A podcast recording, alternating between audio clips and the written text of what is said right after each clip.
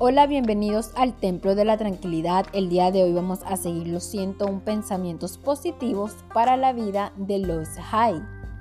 Pensamiento número 27. Ahora supero los miedos y limitaciones de otras personas. No soy los miedos y limitaciones de mi madre ni los de mi padre.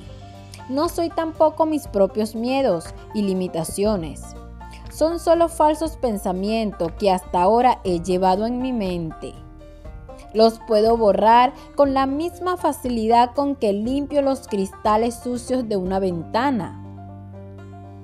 Cuando la ventana de mi mente está limpia, puedo ver con claridad los pensamientos negativos tal como son y puedo elegir eliminarlos.